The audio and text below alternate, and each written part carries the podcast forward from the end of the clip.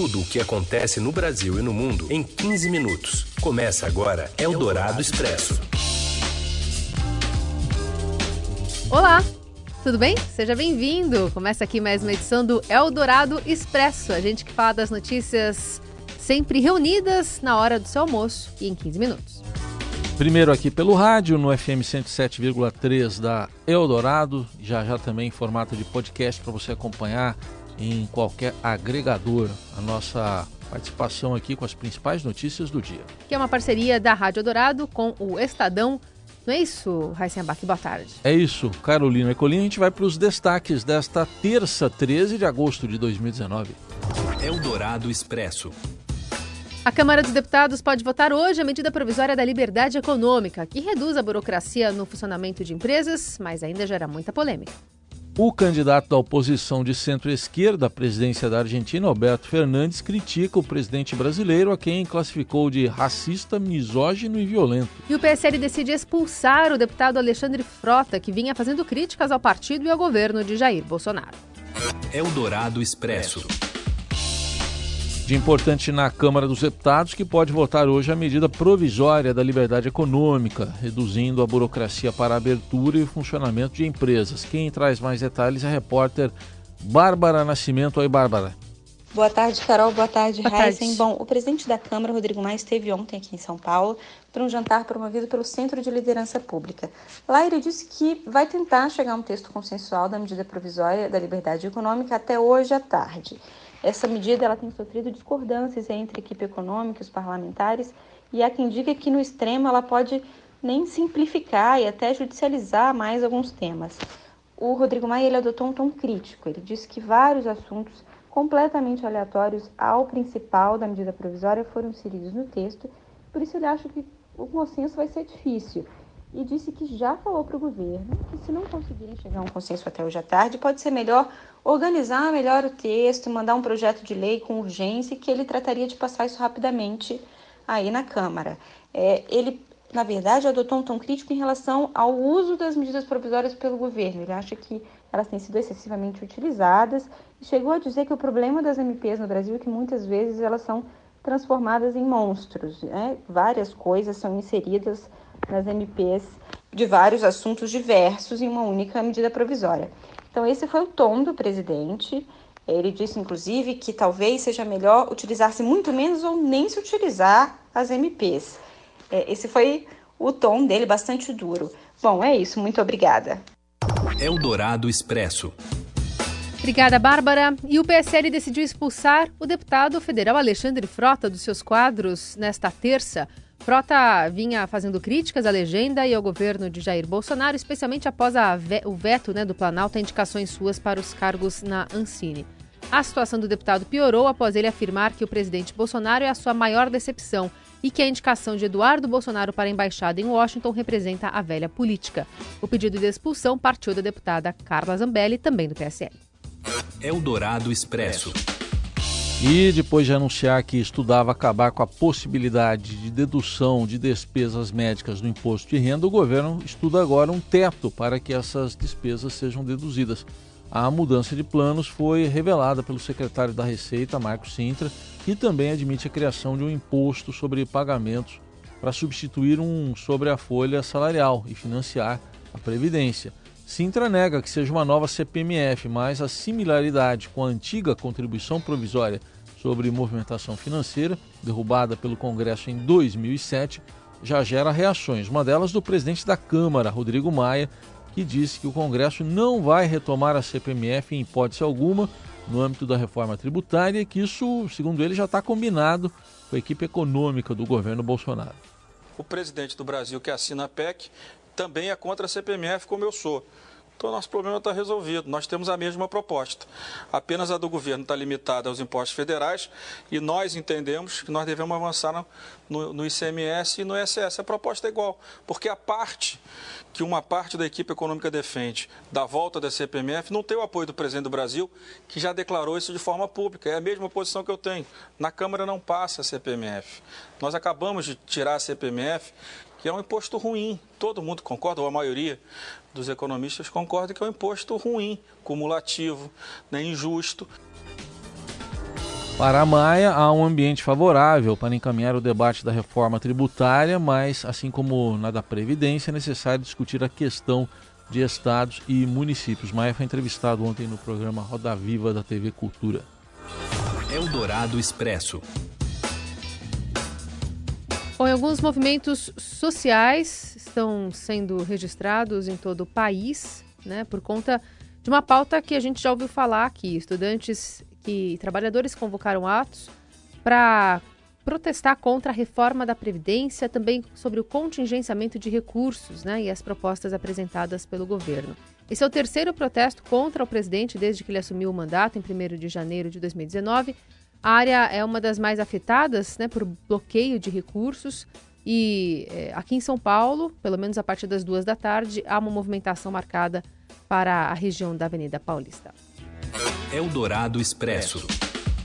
Enquanto o deputado Eduardo Bolsonaro janta com empresários aqui em São Paulo para pedir apoio à sua nomeação como embaixador nos Estados Unidos, o Ministério Público Federal questiona a indicação pelo governo, governo do pai dele.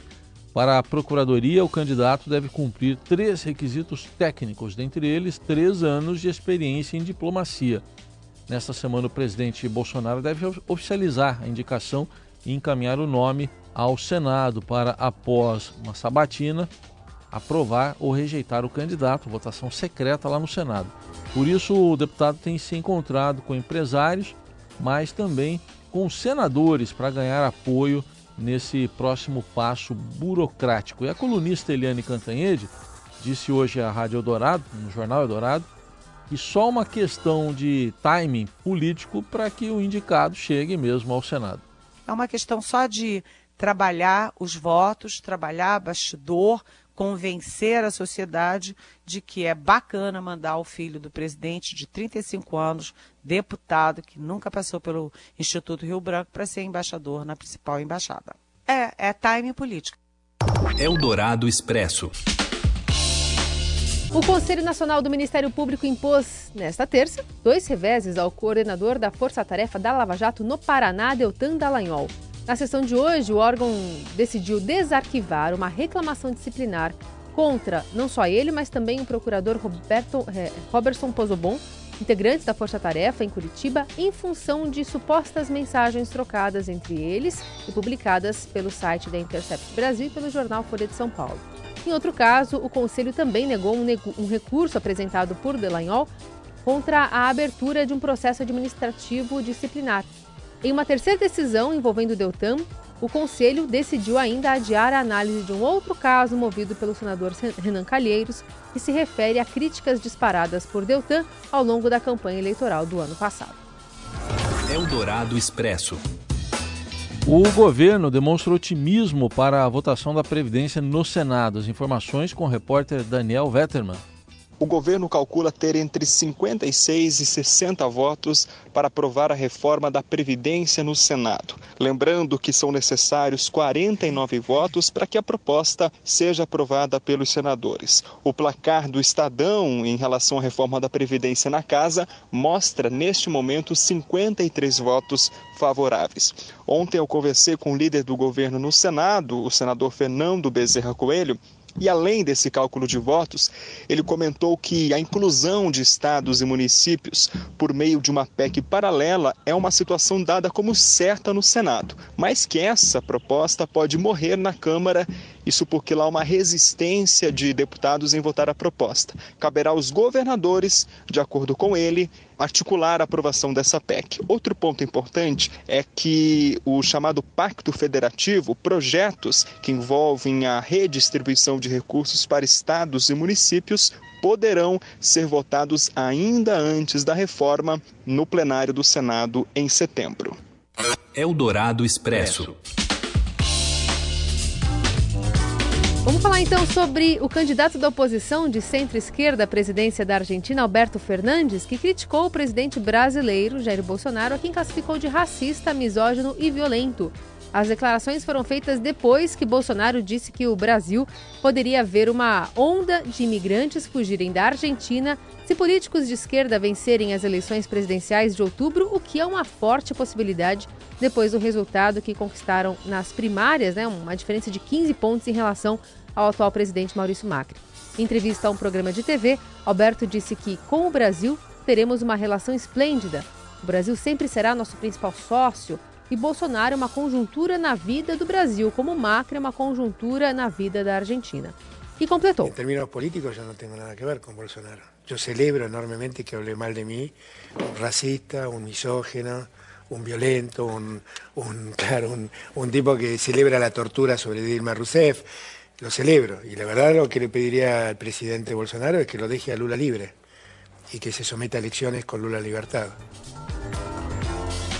Ele que disse então que em termos políticos não tenho nada né, a ver com o presidente, comemora enormemente que falem mal de mim, porque ele é um racista, um misógino, um violento. E o que eu pediria ao presidente Bolsonaro é que deixe Lula livre e pediria que se submeta a eleições com Lula em liberdade. Nessa entrevista, Fernandes também criticou o presidente dos Estados Unidos, Donald Trump, que classificou como um bom líder para o seu país, mas não para o mundo. Eldorado Expresso. Mais de 80% dos metalistas do Brasil nos Jogos Pan-Americanos de Lima recebem auxílio do programa Bolsa Atleta. Isso acompanha agora o comentário do Robson Morelli.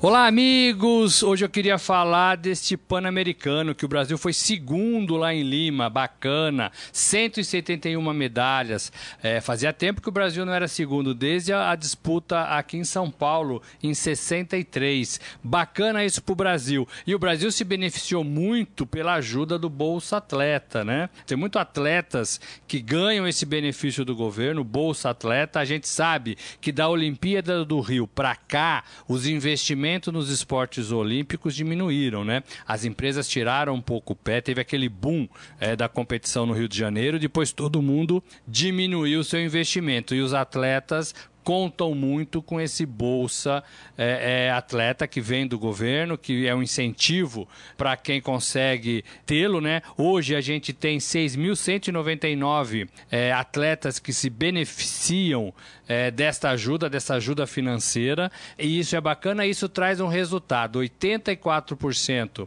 das medalhas que o Brasil ganhou lá em, no Pan de Lima é, são de atletas que recebem esse benefício. É bacana porque você investe é, é, em atletas competitivos, em atletas que vão dar frutos para o Brasil, como vimos lá em Lima, é, e que podem chegar fortes também na, na Olimpíada, na próxima Olimpíada, que vai ser no Japão em 2020. Então, bacana é, esse uso, essa verba pública, né?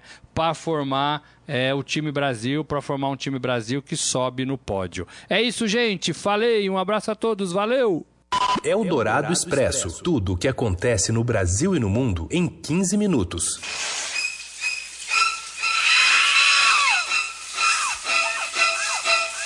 Essa musiquinha relembra um filme que nos leva a um dos maiores gênios da história do cinema. Alfred Hitchcock completaria 120 anos nesta terça, mas o seu legado como grande mestre do suspense continua vivo, né? Influenciando alguns dos mais brilhantes diretores modernos do gênero, o Jordan Peele, até David Fincher, também passando por Martin Scorsese, Brian De Palma, as referências ao cinema de Hitchcock são permanentes e aparentemente eternas. Até François Truffaut afirmava, inclusive, que o diretor estava no nível de artistas como Kafka, Dostoiévski e Edgar Allan Poe ao escrever a ansiedade do homem, né? Também se falava muito que Hitchcock e Freud nasceram um para o outro justamente pelos filmes, né? São psicanalíticos. E esses longas têm grandes cenas, né, históricas, como essa que a gente remete de uma maneira auditiva, né, com o facão. Exato. Grito né? Um, uma, uma cena de terror. E tem uma enquete no portal do Estadão para você apontar a melhor cena né, desses clássicos do Hitchcock. Fique à vontade, está lá no caderno 2, uma enquete bacana para falar sobre um grande mestre do suspense do cinema mundial. Acabou. Sem suspense. Sem suspense. Vamos embora. Encerramos aqui essa edição. Voltamos amanhã então aqui com mais um Eldorado Expresso. Boa terça aí para todo mundo. Boa terça. Você ouviu Eldorado Expresso tudo o que acontece no Brasil e no mundo em 15 minutos.